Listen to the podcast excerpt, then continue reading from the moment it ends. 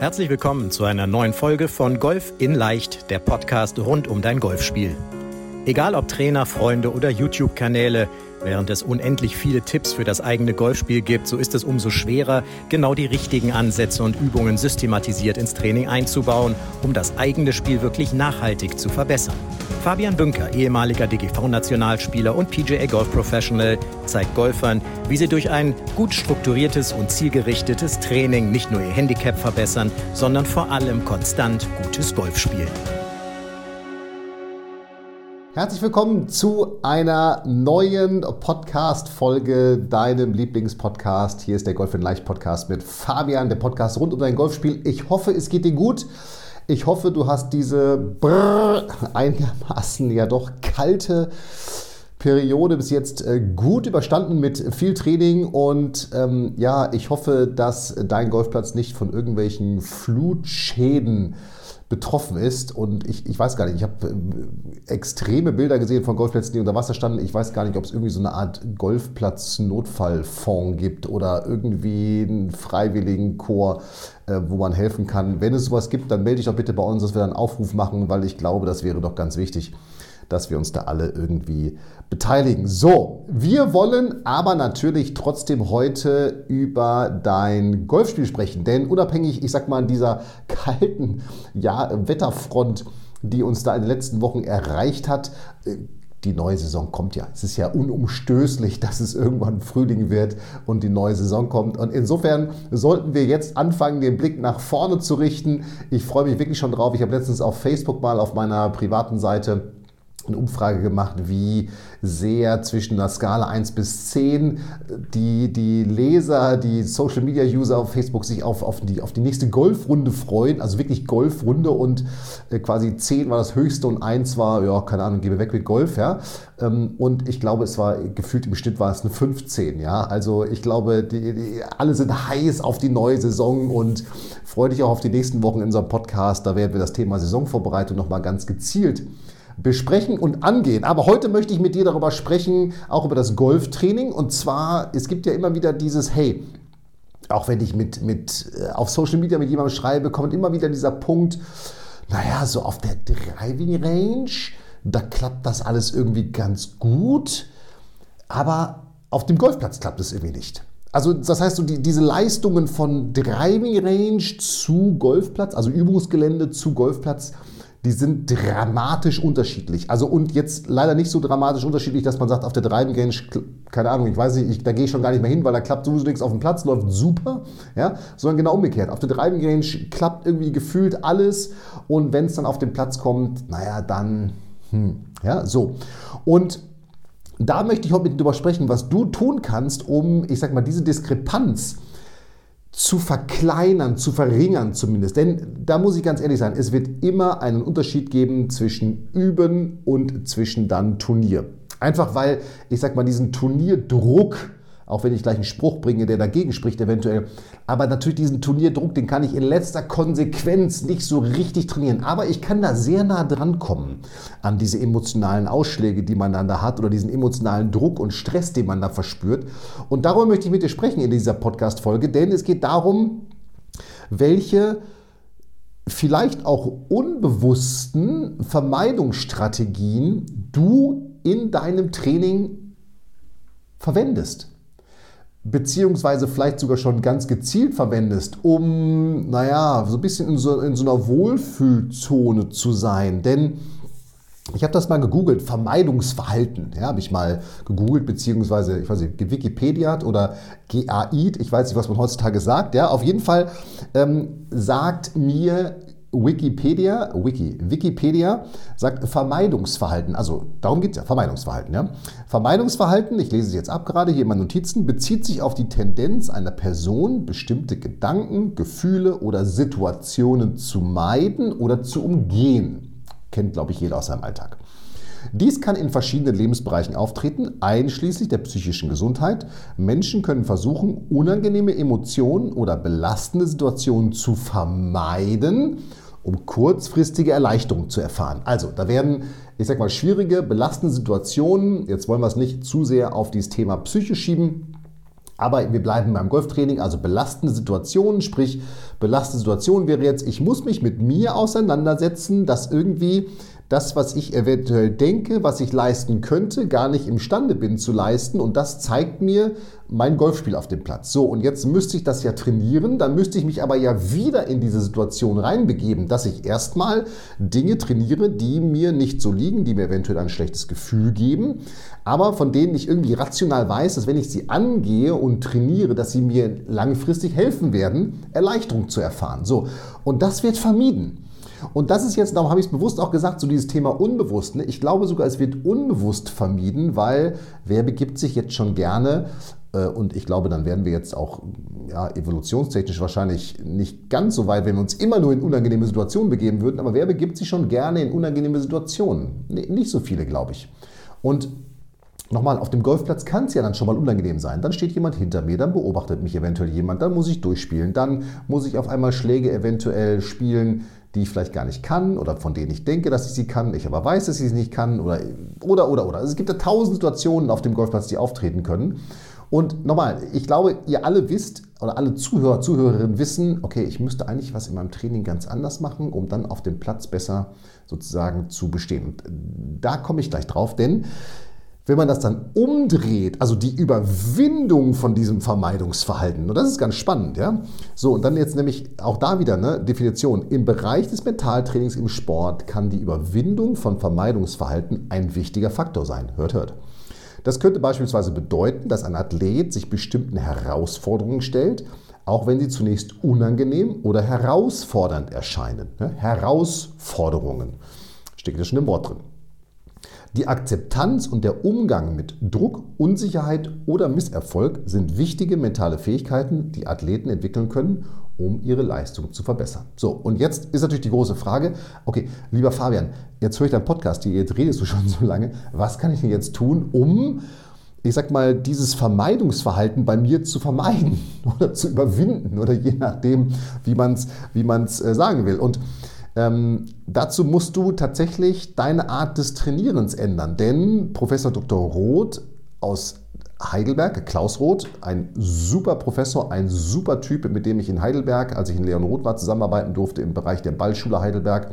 Haben wir wahnsinnig viel kooperiert mit dem Golfclub St. Leon Roth und der Uni, vor allem im Sportwissenschaftsdepartment der Uni Heidelberg. Und da war der Klaus eben federführend. Der sagt, und das fand ich so richtig, fand ich einen coolen Spruch, Training muss härter als der Wettkampf sein. Und dann habe ich das erstmal gehört dachte mir so, das ist ja krass, ja. Training muss härter als der Wettkampf sein. Und ja, er hat recht, weil wenn der Wettkampf die Erholung ist, naja, ich meine, dann habe ich mich doch auf alles vorbereitet, oder? So, und genau darum geht es jetzt, nämlich dieses Überwindung von Vermeidungshalten. Training muss härter als der Wettkampf sein. Also, Punkt Nummer eins, und ich habe insgesamt sechs Punkte mal rausgesucht, rausgearbeitet, die du in deinem Training verändern musst und die du heute, jetzt, morgen, gleich, wann auch immer du das nächste Mal trainieren gehst, ändern kannst. Ja? So, Punkt Nummer eins. Du musst die Laborbedingungen der Driving Range verlassen. So, was bedeutet das? Ganz simpel. Auf der Driving Range, ich sage jetzt mal, in den meisten Golfclubs, in 99,9% der Fälle, wenn ich jetzt gerade hier aus dem Fenster gucke, ja, dann schneit's, sind im Moment nur die Matten geöffnet. Das heißt, man wird über die Matten irgendwie so ein bisschen getriggert, sich so seinen Ball einmal dahin zu legen, ja, und so einen Ball rauszuholen. Diese Matten sind ja meistens rechtwinklig ausgerichtet. So, und dann stellt man sich dahin, richtet sich auch rechtwinklig zu dieser Matte aus automatisch. Ja, das kriegt der Körper ganz gut hin. Darum bin ich auch übrigens überzeugt, dass Training in Videohütten relativ wenig Nutzen hat, weil wenn ich in so Videohütten stehe, ist derselbe Effekt wie auf einer Matte dann richtet sich mein Körper an diesen geometrischen, eckigen Formen aus und ist immer gut ausgerichtet. Da sieht man selten jemanden, der irgendwie weit nach links, weit nach rechts ausgerichtet ist oder sowas. Und durch dieses, ich glaube, geometrisch gleichmäßige kann der Körper auch bestimmte Bewegungen viel besser umsetzen, weil er räumlich das viel besser einschätzen kann. Und das ist meine Erfahrung auch früher gewesen, als ich noch dieses klassische Golftraining gegeben habe. Wenn man dann aus der von der, von der Matte oder aus der Videohütte drei Meter nach vorne auf den Rasen gegangen ist, nur auf den Rasen, wo dann ja keine, ich sag mal, geometrischen Ausrichtungsmöglichkeiten mehr sind, ey, dann war das auf einmal eine ganz andere Ausrichtung, ein ganz anderer Schwung.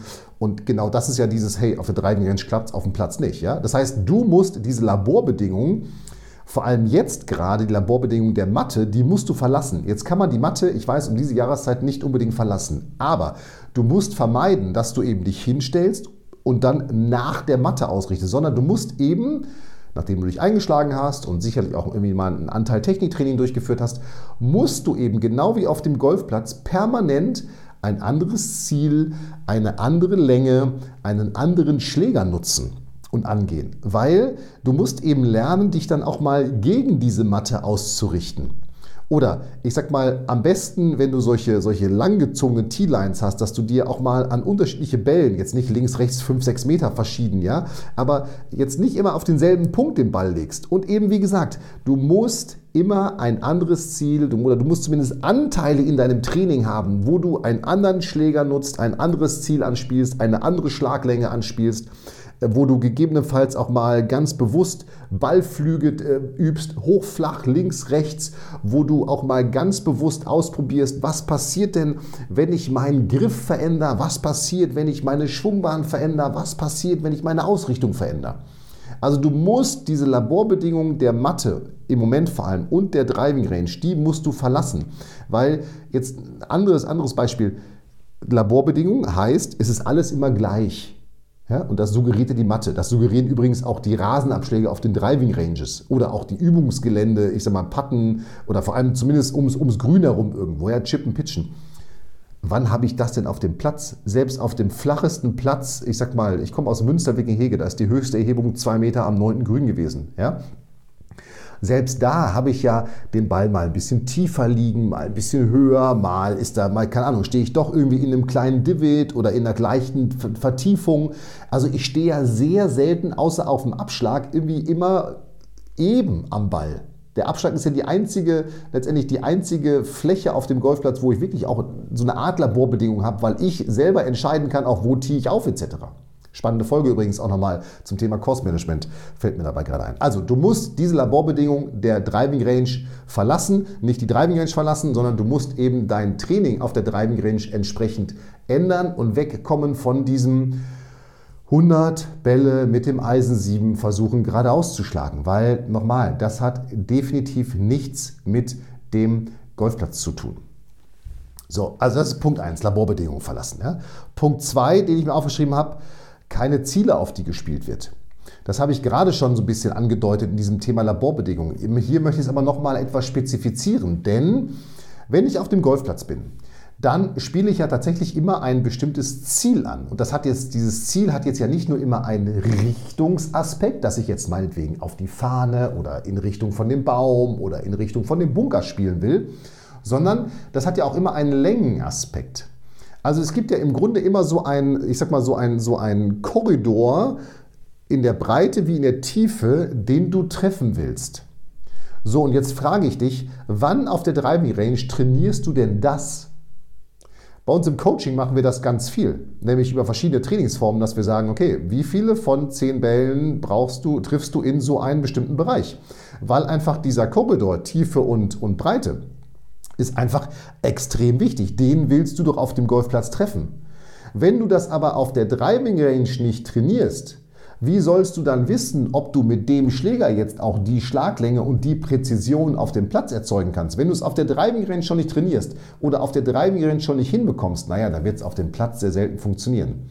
Das kannst du übrigens auch als Faustformel nehmen, dass du, ich sag mal, einen Schlag, den du nicht geübt hast, den solltest du definitiv in einer Turnierrunde nicht probieren, weil das ist Hit and Hope, ja, also so wie die Engländer früher Fußball gespielt haben. Ne? Ball nach vorne gedroschen und vorne auf König Zufall hoffe. So, also, du musst Ziele definieren, auf die du spielst. Sowohl in der Richtung als auch eben in, in, in der Länge. Und das musst du eben wirklich am besten natürlich auch beim Launch Monitor, komme ich gleich nochmal drauf, in irgendeiner Art und Weise tracken. Es gibt mittlerweile so viele Driving Ranges, die mit Trackman Range etc. ausgestattet sind und es gibt super Übungsmöglichkeiten und da hat sich das Training wirklich verbessert, was das angeht. Du musst es eben nur nutzen. Also spiele ganz konsequent Ziele sowohl in der Tiefe als auch eben in der Richtung, also in der Länge und in der Richtung an. Und da kannst du dir tatsächlich auch einen ja doch relativ großzügigen Korridor geben. Denn, naja, wenn du jetzt den Ball auf 100 Meter schlagen willst, jetzt sind wir mal ganz ehrlich, jetzt wahrscheinlich könnte ich sagen, ich schlage ihn auf 100 Meter. Ich wäre aber auch mit 102 Metern zufrieden. Und das ist 2% Abweichung. Ich wäre auch, glaube ich, mit 105 Meter zufrieden. Das sind 5% Abweichung. So.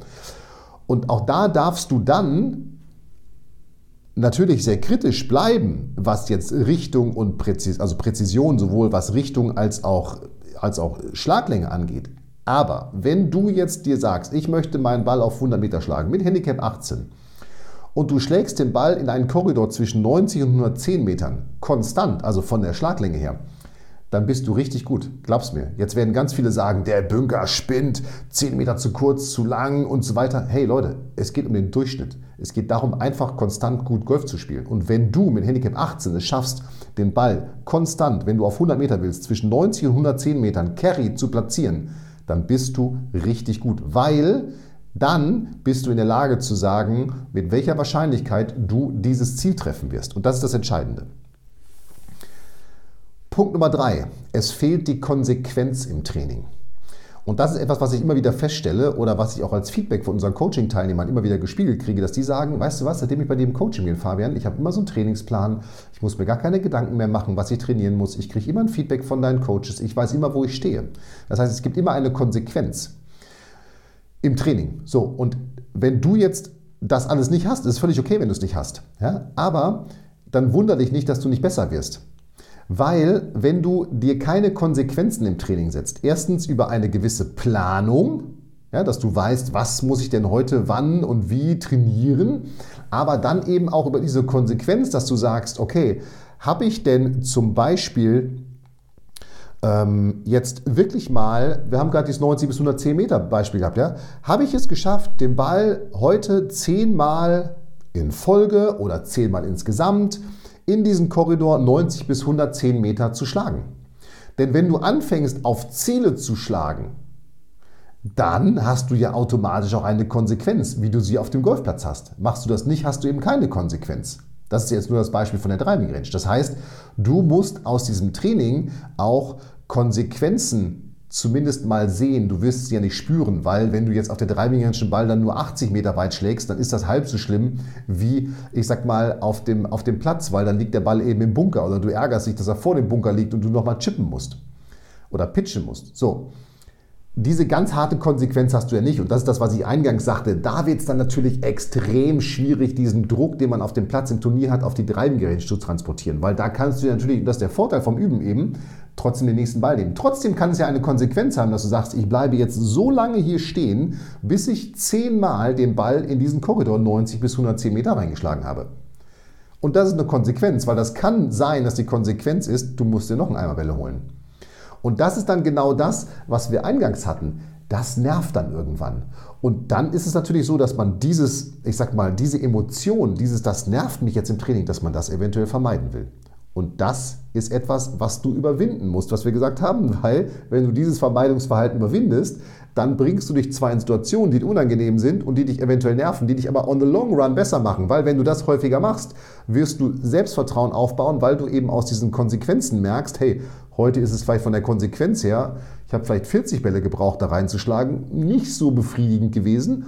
Aber wenn du das häufiger machst, wirst du merken, hey, ich brauche auf einmal nur noch 35 Bälle, um 10 zu treffen. Oder ich brauche nur noch 30 Bälle um 10 zu treffen. Das heißt, wenn du mit Konsequenzen trainierst, wirst du auch merken, dass sich diese Konsequenzen letztendlich verringern, weil du eben, wenn du diese Dinge häufiger trainierst, automatisch darin besser wirst. Da kannst du gar nichts machen. Ja? Du wirst besser werden darin. Also du brauchst Konsequenz im Training. Kann man übrigens wunderbar auch im kurzen Spiel herstellen, ja? im Patten, Erfolgsserien. Nimm dir einen Kreis, von dem du ums, ums Loch herum steckst. Ich sage jetzt mal 10 Tees, ja, 1,5 Meter entfernt ums Loch herum im Radius. So, so ein Kreis. Schaffst du alle 10 in Folge zu lochen? Wie lange brauchst du, um überhaupt alle 10 Mal zu lochen? Wie viele Versuche brauchst du, um alle 10 zu lochen? Das ist so Training, was ich meine mit, welche Konsequenz hast du, wenn du trainierst und welche Konsequenz merkst du, wenn du trainierst. Punkt 4. Kein objektives Feedback, sondern nur das eigene. Und das baut ja auf dem auf, was ich gerade hatte mit, du sollst auf Ziele spielen, verlass die Laborbedingungen, du brauchst Konsequenzen. Objektives Feedback meine ich, Launch-Monitore. Hey, Launch-Monitore sind, was das angeht, so ein Geschenk für uns Golfer, weil uns Launch-Monitore zum ersten Mal, und es gibt wirklich auch kleine Geräte mittlerweile, wenn ich diese Folge aufnehme, der Garmin R10 oder ich glaube von Rapsodo MLM 2, es gibt so viele gute Geräte für 500, 600 Euro, die das Training wirklich besser machen, wenn ich sie richtig nutze. Und du nutzt sie richtig, wenn du dir eben objektives Feedback holst und eben zum Beispiel dann so Übungen mit Konsequenzen mit dem, mit dem Launch Monitor durchführst. So, und dieses objektive Feedback, was du da bekommst, ist ja zum Beispiel, wenn ich jetzt auf Ziele schlage, extrem wertvoll und es gibt mir eine direkte Konsequenz. Okay, ich möchte auf 100 Meter schlagen, der Ball war jetzt 85 Meter nur. Hm, war der jetzt vielleicht nicht so gut getroffen? Ja, ähm, Liegt es vielleicht bei mir an der Technik? Habe ich einen falschen Schläger gewählt? Also du hast auf einmal, und das ist das Schöne, ja, was du nicht messen kannst, kannst du nicht verbessern. Auf einmal kannst du analysieren, woran lag das denn jetzt?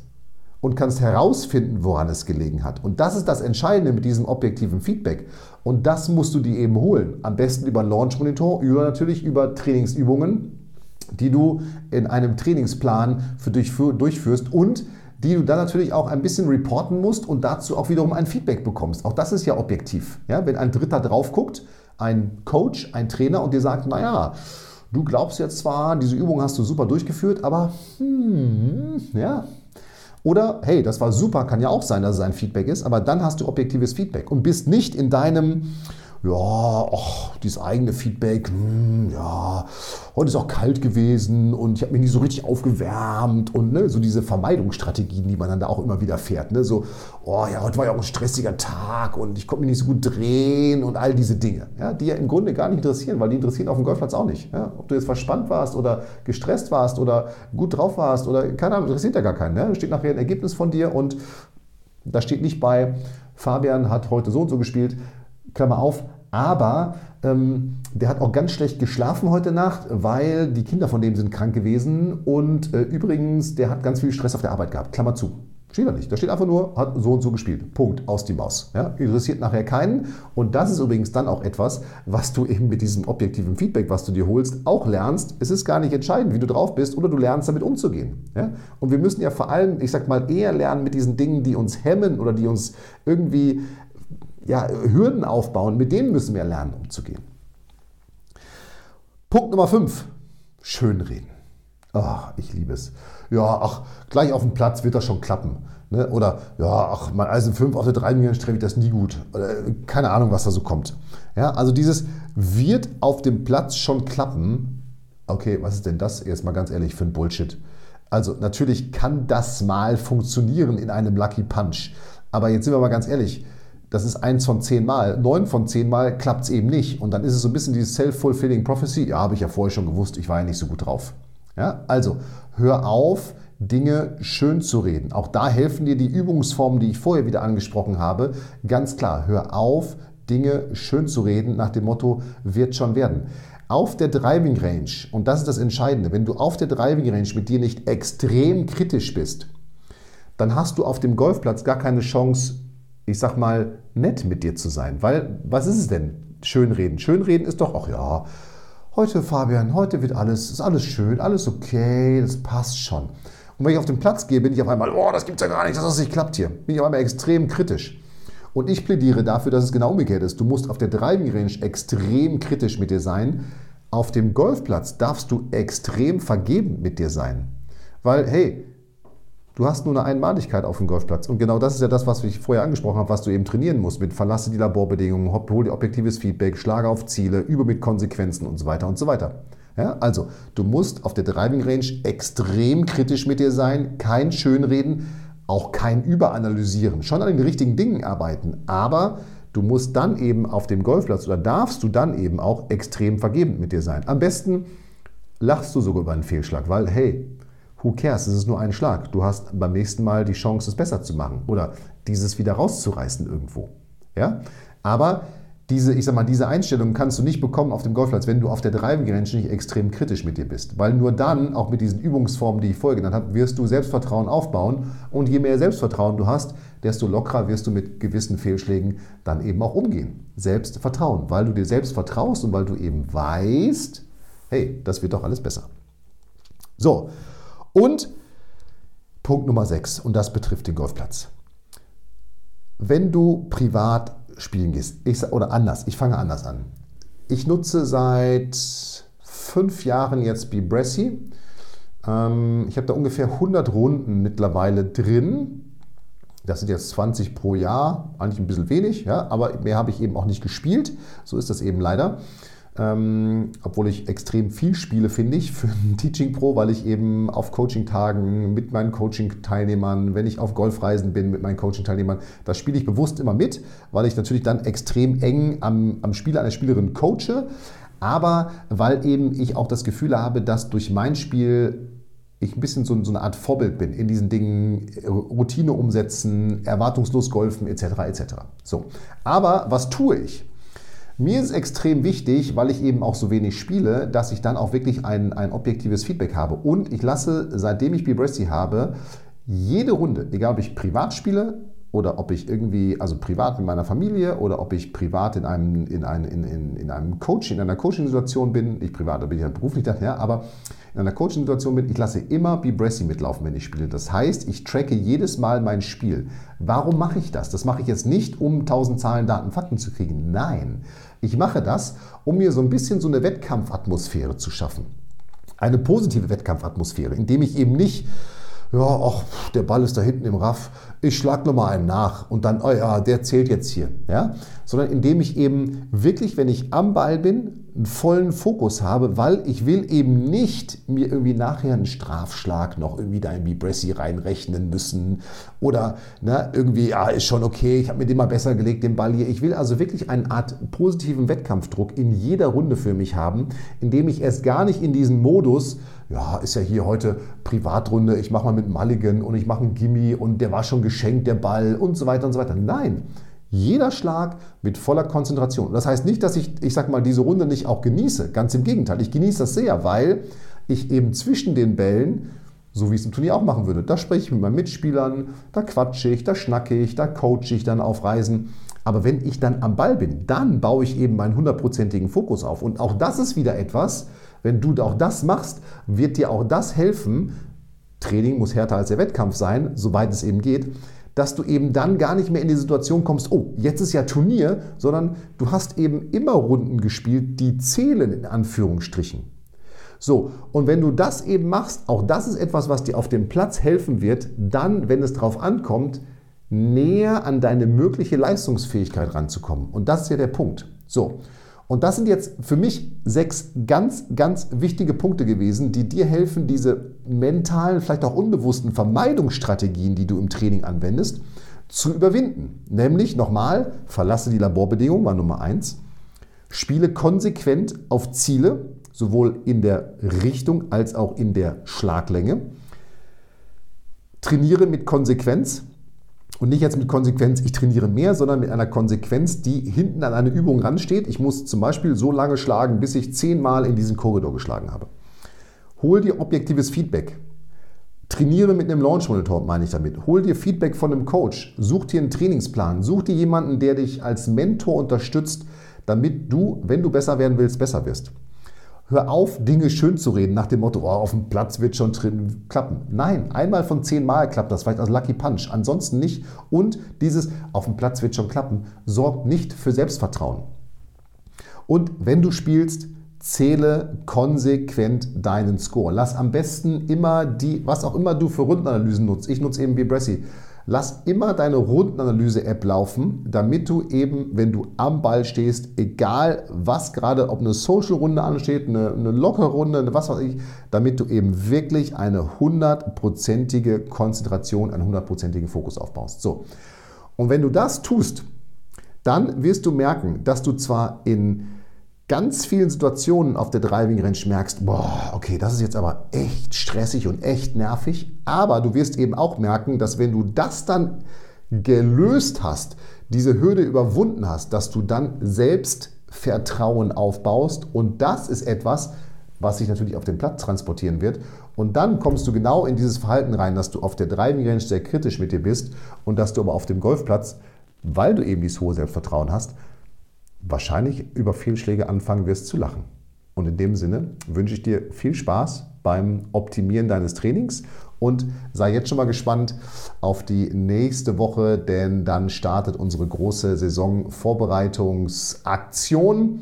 Denn der Sommer wird kommen und Sommer-Champions werden im Winter gemacht und darum befassen wir uns nächste Woche dann mit der Saisonvorbereitung und du fängst an nach diesen sechs Punkten und es gibt bestimmt noch ganz viele mehr. Ich wollte einfach nur mal exemplarisch diese sechs Punkte nennen zu trainieren und dann wirst du einen deutlichen Unterschied merken. In dem Sinne, viel Spaß beim Training. Hier war dein Fabian. Vielen Dank, dass du bei der heutigen Folge dabei warst.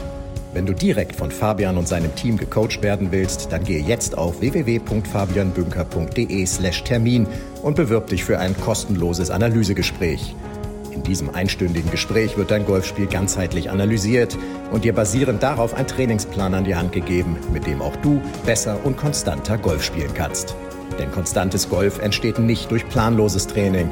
Stattdessen ist ein ganzheitlicher Trainingsplan mit direktem Feedback eines Trainers essentiell, damit du dich zu jedem Zeitpunkt auf dem Weg der Verbesserung befindest und an der größten Verbesserungsmöglichkeit in deinem Spiel arbeitest. Falls das für dich interessant ist, dann geh auf www.fabianbünker.de/termin und bewirb dich für ein kostenloses Analysegespräch.